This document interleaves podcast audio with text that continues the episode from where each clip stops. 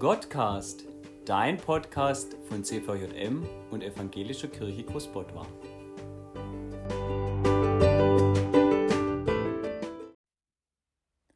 Heute mit Magda. Auch wenn ich dich nicht sehe, deine Wege nicht verstehe, meine Geduld zu Ende geht, du bist näher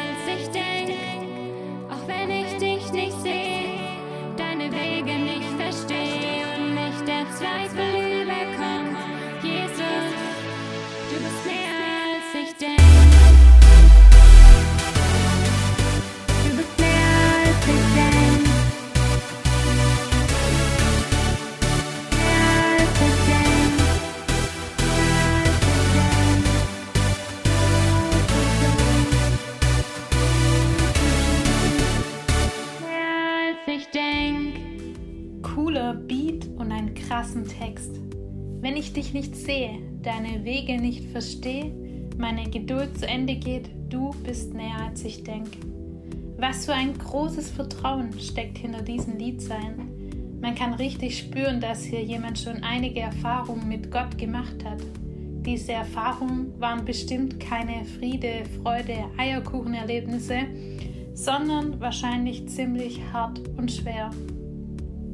Wenn ich dich nicht sehe, deine Wege nicht verstehe, meine Geduld am Ende ist. Wann hast du so zum letzten Mal gedacht? Vielleicht als du zum ersten Mal von Corona gelesen hast? Oder Dinge, die dir Spaß machen, verschoben oder abgesagt wurden? Deine Prüfungen weggefallen sind und du in manchen Dingen einfach gar nicht mehr weißt, wie es überhaupt weitergehen soll? Du zu Hause rumsitzt und deine Eltern sich nur streiten. Deine Arbeitsstelle umsteigt auf Kurzarbeit und du nicht weißt, wie lange du überhaupt noch einen Job hast. Vielleicht aber auch die Angst um deine Großeltern oder um Menschen, die zur Risikogruppe gehören, weil sie diese Krankheit vielleicht nicht überleben. Vielleicht hat dieser Satz bei dir gar nichts mit Corona zu tun und du betest seit Wochen, Monaten, Jahren für eine Sache und gefühlt passiert einfach nichts und deine Geduld ist einfach am Ende. Ich hatte letzte Woche ein Erlebnis und zwar war ich im Urlaub in Portugal auf den Azoren. Jeden Tag mussten wir abwägen, ob wir zwecks Corona früher zurückfliegen oder dort bleiben. Und weil die Situation auf den Inseln ziemlich entspannt war, sind wir geblieben bis zum Schluss. Am Abend vor unserer Abreise haben sich die Reisebedingungen geändert und Flüge wurden gestrichen, auch unser Flug. Die ganze Nacht durch betete bzw. flehte ich, bitte Jesus, ich will heim. Du kannst doch Flugzeuge fliegen lassen. Was soll ich sagen? Wir kamen am Flughafen an und es gab keinen Flug. Es war arschkalt und wir warteten über zwölf Stunden, bis es tatsächlich einen Flug gab.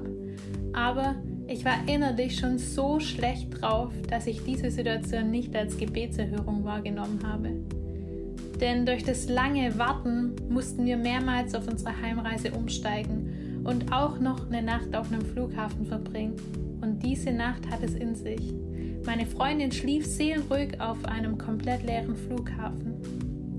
Irgendwann um 2 Uhr nachts kamen Menschen auf den Flughafen, die aussahen, als hätten sie kein Zuhause. Sie sprachen mich immer wieder an.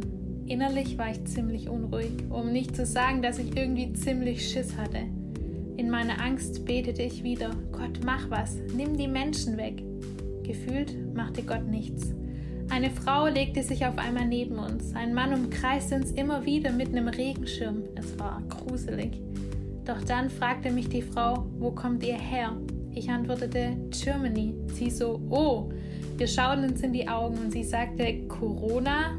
Und ich zuckte mit den Achseln und sagte, kann schon sein. Und plötzlich waren keine Menschen mehr um uns. Ich musste lachen und erzählte meiner verschlafenen Freundin die Geschichte und habe mir nichts weiter dabei gedacht. Heute erzähle ich euch die Geschichte und ich merke, Kacke, Gott war mir näher als ich dachte, die ganze Zeit. Es ist vielleicht eine kleine Geschichte und ich beschäftige gerade ganz andere Probleme als so eine kleine Urlaubsproblematik. Trotzdem ermutigt mich die Geschichte, weil ich merke, dass Gott mich nicht alleine lässt. Auch wenn es Situationen gibt, wo alles zu sinken droht und alles den Bach runtergeht, dann merke ich es vielleicht nicht gleich, aber ich kann mir sicher sein, dass das steht. Du bist mir näher, als ich denke.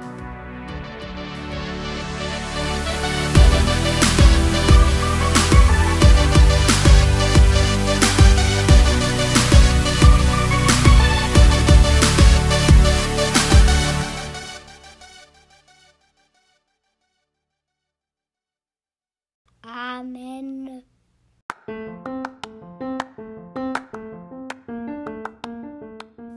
Das war's für heute.